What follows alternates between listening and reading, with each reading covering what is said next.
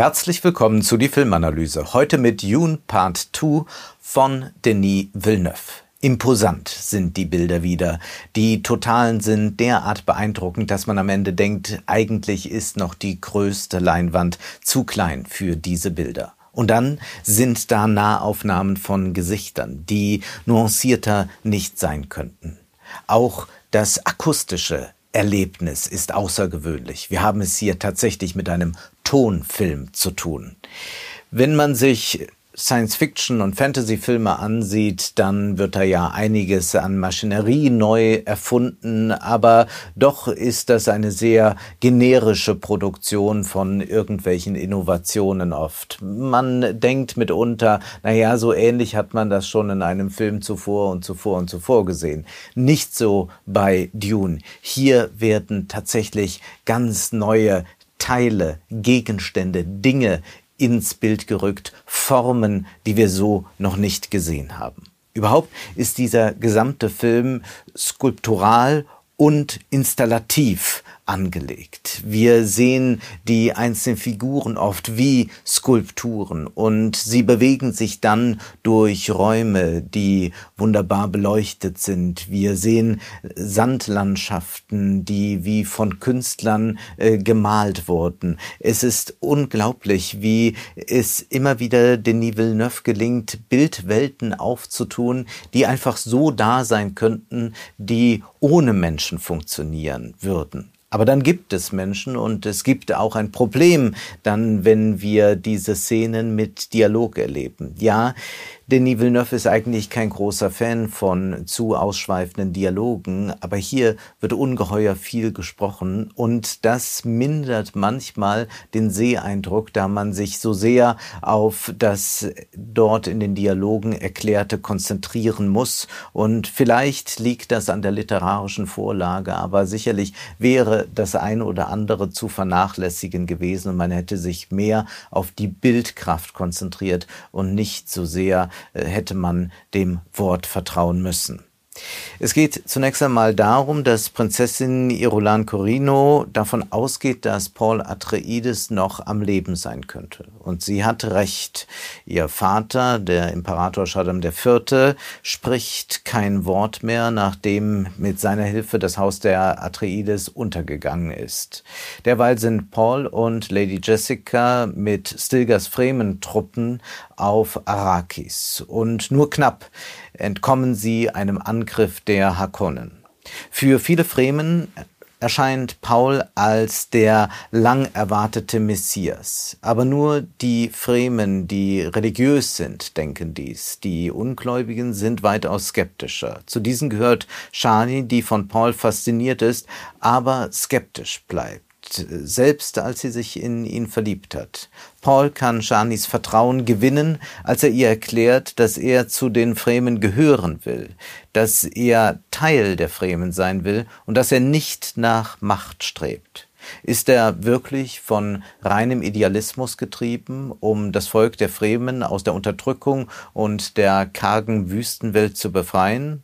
Er wird mit Shani im Sand tanzen, eine wunderschöne Szene. Er wird einen Sandwurm bändigen. Es gibt eine Liebesszene zwischen Paul und Shani, die sehr zart ist, die aber leider so dezent und diskret inszeniert ist, dass man die Leidenschaft doch nur erraten kann. Es ist schon komisch, wenn man sich sonst für eher zweitrangige Details unglaublich viel Zeit nimmt für ausschweifende Erklärungen, so gerät das, was zwischen Shani und Paul passiert, doch oft äh, in nur verkürzter Weise in den Film. Paul hat dann auch bald Visionen von einem heiligen Krieg und er ängstigt sich davor. Wird dieser Krieg kommen und wer wird ihn befehlen? Währenddessen nimmt der Machtkampf bei den Hakonnen zu. Immer brutaler wird dieser Kampf und Fader Rauter ist jemand, der die Gewalt liebt, der erst dann froh zu sein scheint, wenn andere leiden. Er ist die Verkörperung der faschistischen Herrschaft. Aber auch im Hause des Imperators sehen wir, wie Irulan und Bene Gesserit Gaius Helen Mohiam neue Intrigen und Ränkespiele schmieden und auch sie herrschen autoritär und rücksichtslos. Und damit erscheinen ja zunächst einmal die Fremen als die einzig Guten. Aber auch das stimmt nicht. Paul sehen wir, wie er die Gebräuche der Fremen übernimmt, er assimiliert sich, aber wir sollten das, was wir dort so gezeigt bekommen über die erste Stunde des Films, nicht idealisieren. Denn was hier geschieht, ist auch, dass hier jemand integriert wird in eine doch sehr homogene Gemeinschaft. Es ist nicht automatisch so, dass es sich um eine emanzipatorische Gemeinschaft deshalb handelt, nur weil diese Gemeinschaft von den Hakonnen und von anderen unterdrückt wird. Nur weil man unterdrückt wird, ist man selbst noch nicht unbedingt das Subjekt, das die Emanzipation bringt. Und damit kritisiert Denis Villeneuve auch gewisse gewisse Ausprägungen des äh, antikolonialistischen und postkolonialistischen Diskurses, wo mitunter auch über die Repressivität, äh, Repressivität mancher Gemeinschaften hinweggesehen wird. Gerade aus dem akademischen Spektrum heraus schaut man da bei manchem gerne einmal weg, weil man so sehr glaubt und hofft, dass man es hier mit einem emanzipatorischen Kollektiv zu tun hat.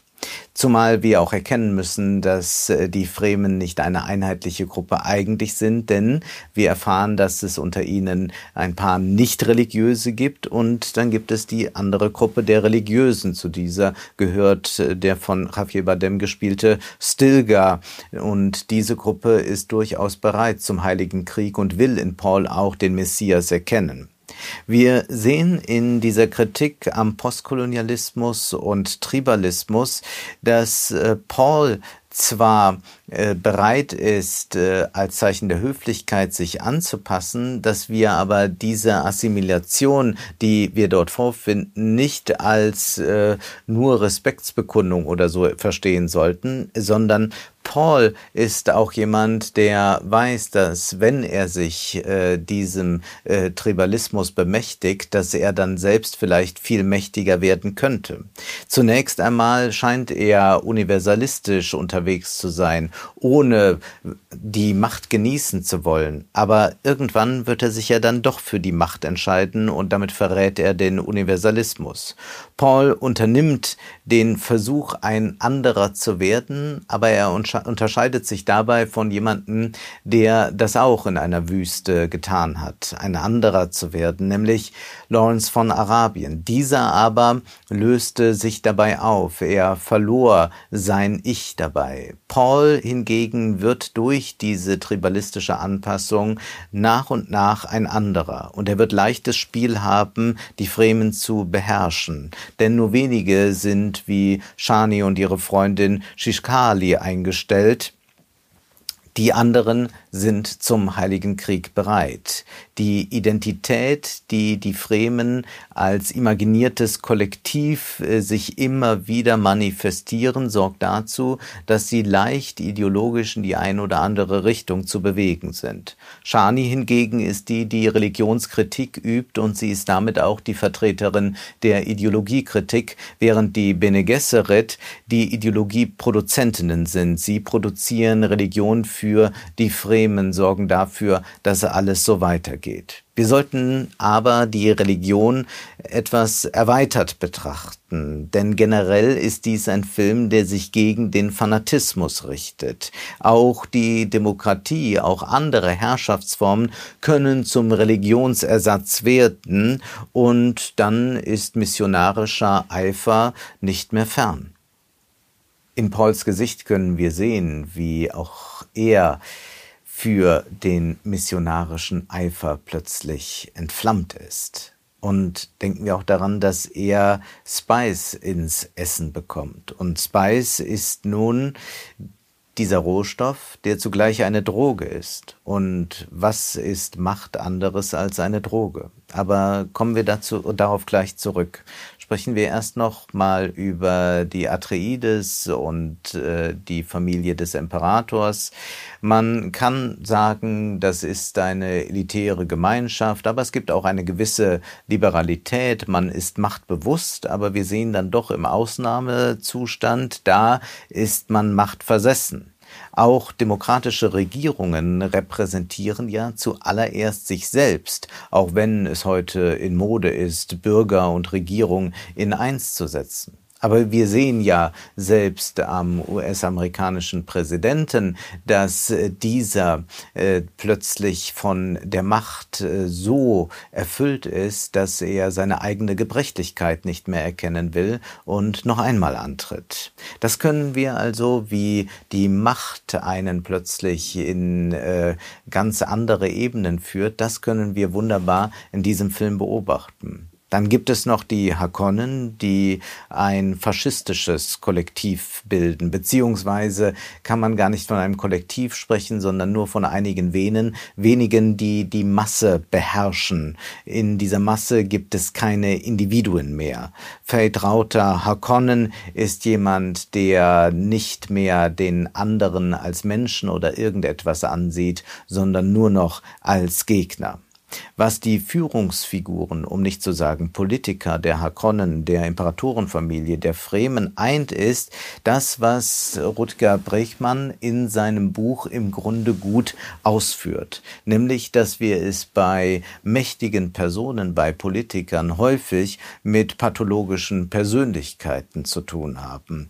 Dass wir die charismatischen Führer, wie sie oft genannt werden, sehr kritisch beäugen müssen. Brechmann schreibt, Macht kann dazu führen, dass die Machthaber ihre Freundlichkeit und Bescheidenheit verlieren, Qualitäten, auf deren Grundlage sie ausgewählt wurden. Siehe Paul, der genau solche Qualitäten zunächst einmal aufweist. Und in einigen Fällen, schreibt Bregmann, waren diese guten Eigenschaften von vornherein nicht vorhanden, denn bedenken Sie, in einer hierarchisch gestalteten Gesellschaft haben die Machiavellisten einen Vorteil. Sie besitzen einen ultimativen Trumpf, eine Eigenschaft, mit der sie ihre Konkurrenz immer wieder ausstechen. Sie sind schamlos.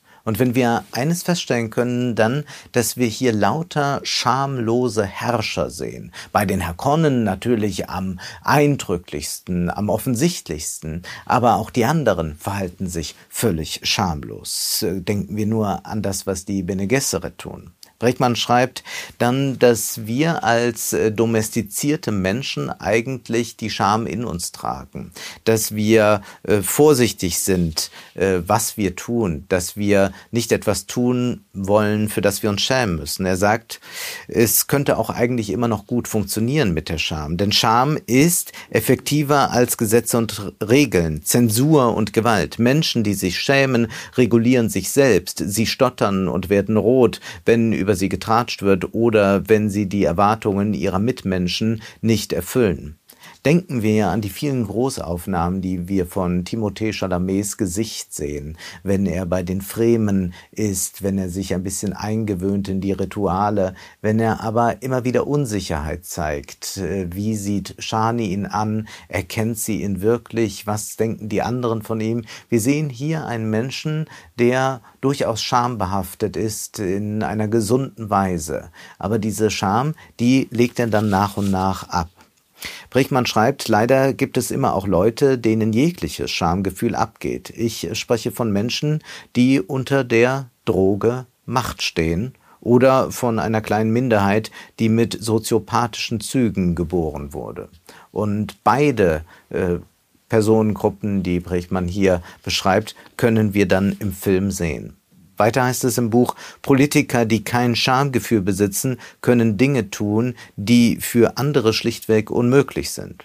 Und er fragt dann, bezeichnen Sie sich selbst als größten Denker des Landes, prahlen Sie mit der Größe Ihres Geschlechts, lügen Sie, werden erwischt und lügen dann schamlos weiter? Die meisten Menschen würden im Boden versinken, wie auch die meisten Menschen nicht den letzten Keks aus der Schale nehmen. Aber so manchem Herrscher wäre das vollkommen gleichgültig. In einer solchen Welt treibt es nicht mehr die freundlichsten und empathischsten Führer an die Oberfläche. In einer solchen Welt ist es vielmehr umgekehrt. Survival of the Shameless. Und das zeigt uns Denis Villeneuve zweieinhalb Stunden lang. Wir sehen bis auf Shani nur schamlose Persönlichkeiten. Das Erröten, das Schwäche zeigen, das wird sich auch im Gesicht von Timothée Chalamet ändern. Wir werden Verhärtungen dort sehen und wir werden zugleich in Zendayas Gesicht die Enttäuschung ablesen können. Shani ist dabei aber keine Heldin im Sinne einer Anführerin.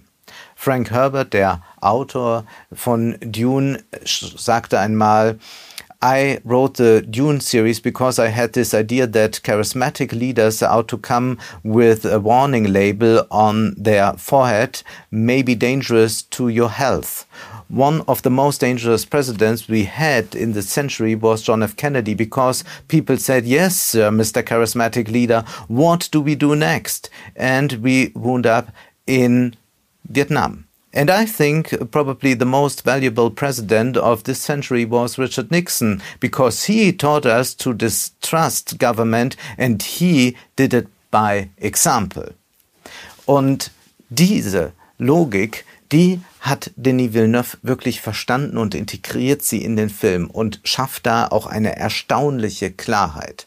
Und wir brauchen diesen Film genau heute so sehr, weil die Medien ja wieder dabei sind, gerade da, wo Leute sich als Retter der Demokratie oder so aufspielen, blinde Gefolgschaft zu leisten.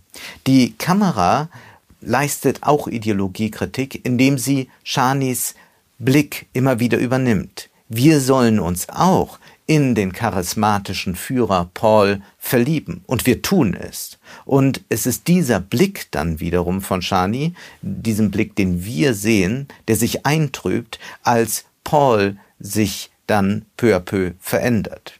So erzählt uns dieser Film keine Heldenreise und unterscheidet sich damit fundamental von den üblichen Blockbustern.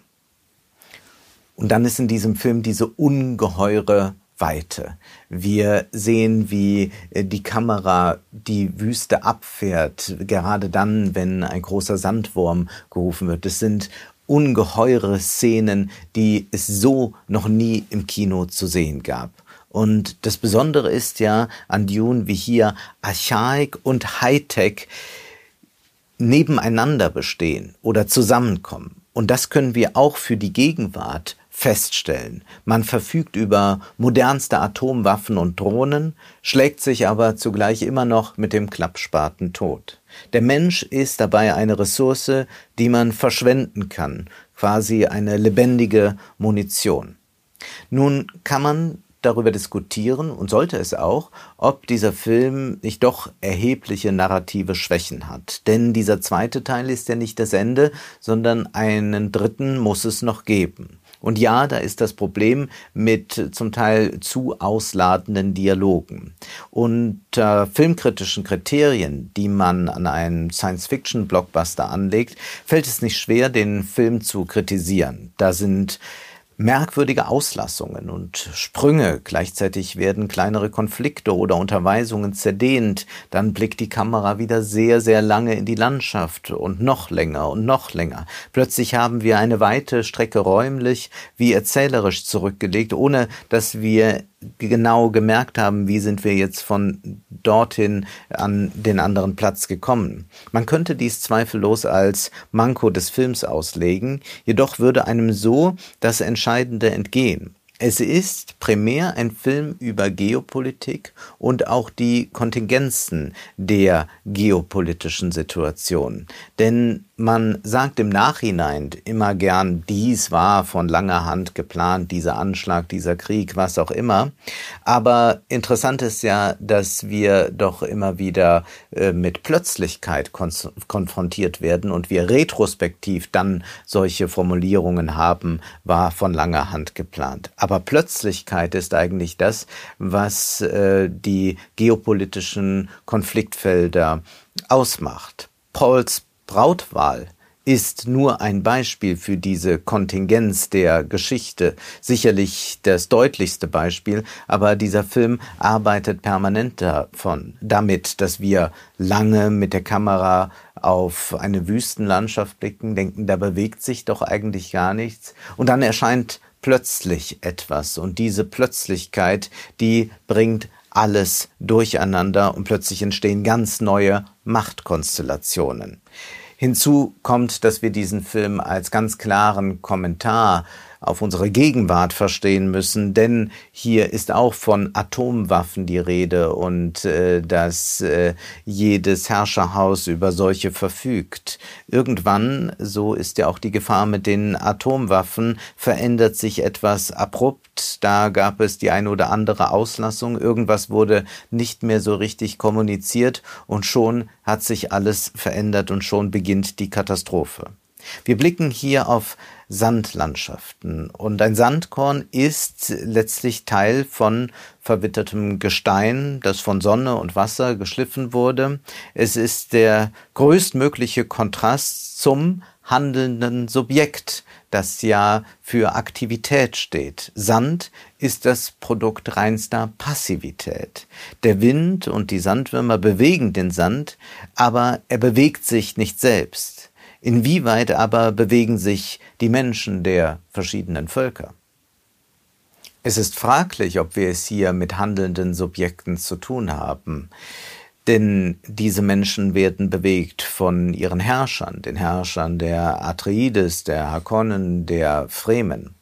Insofern ist Dune eine hochinteressante Reflexion darüber, was eigentlich der Antrieb der Geschichte ist. Wer bewegt hier wen? Und dieser Film macht mit dem Sand und den einzelnen Herrscherfiguren den größtmöglichen Kontrast auf und Denis Villeneuve meistert diesen Kontrast herausragend ästhetisch zum Niederknien.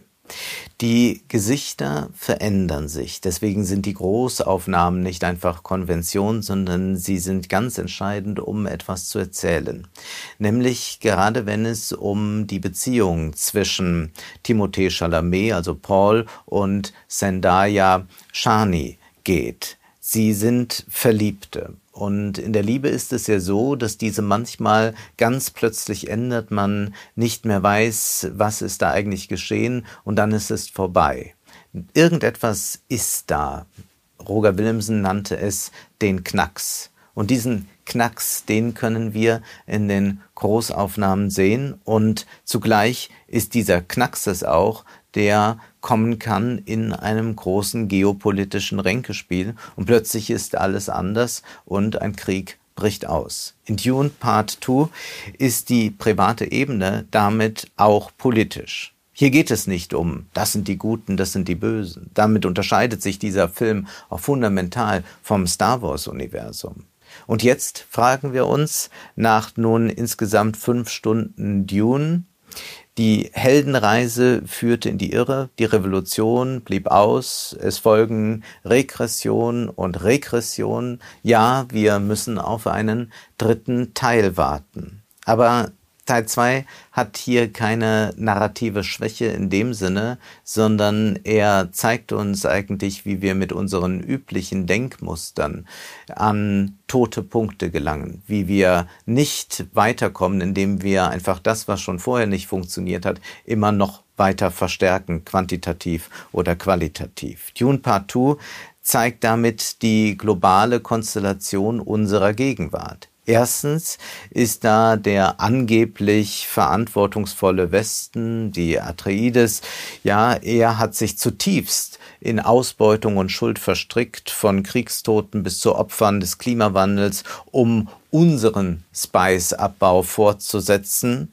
Ein Imperator, der nicht spricht oder ein Präsident, der sich ständig verspricht. Wo ist da eigentlich noch der Unterschied? Und Paul, der steht für den Jungpolitiker, der medial als Superheld inszeniert wird, der aber schon sehr bald von der Macht trunken sein wird. Zweitens ist da der Faschismus. Er ist in vielen Teilen der Welt und vor unserer Haustür auf dem Vormarsch und für immer mehr Menschen, vor allem Männer, scheint das Reich der Hakonnen erstrebenswert. Und drittens ist da der heilige tribalistische Fremenkrieger. Und diese Fremenkrieger erinnern an islamistische und evangelikale fundamentalistische Gruppierungen, deren angeblicher Befreiungskampf eben nicht in die Freiheit führt.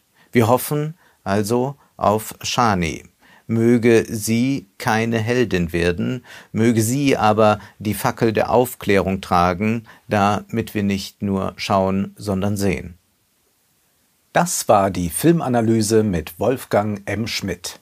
Ihr könnt den Podcast finanziell unterstützen, entweder unter www.paypal.me-filmanalyse oder unter der in der Beschreibung angegebenen Bankverbindung. Vielen Dank.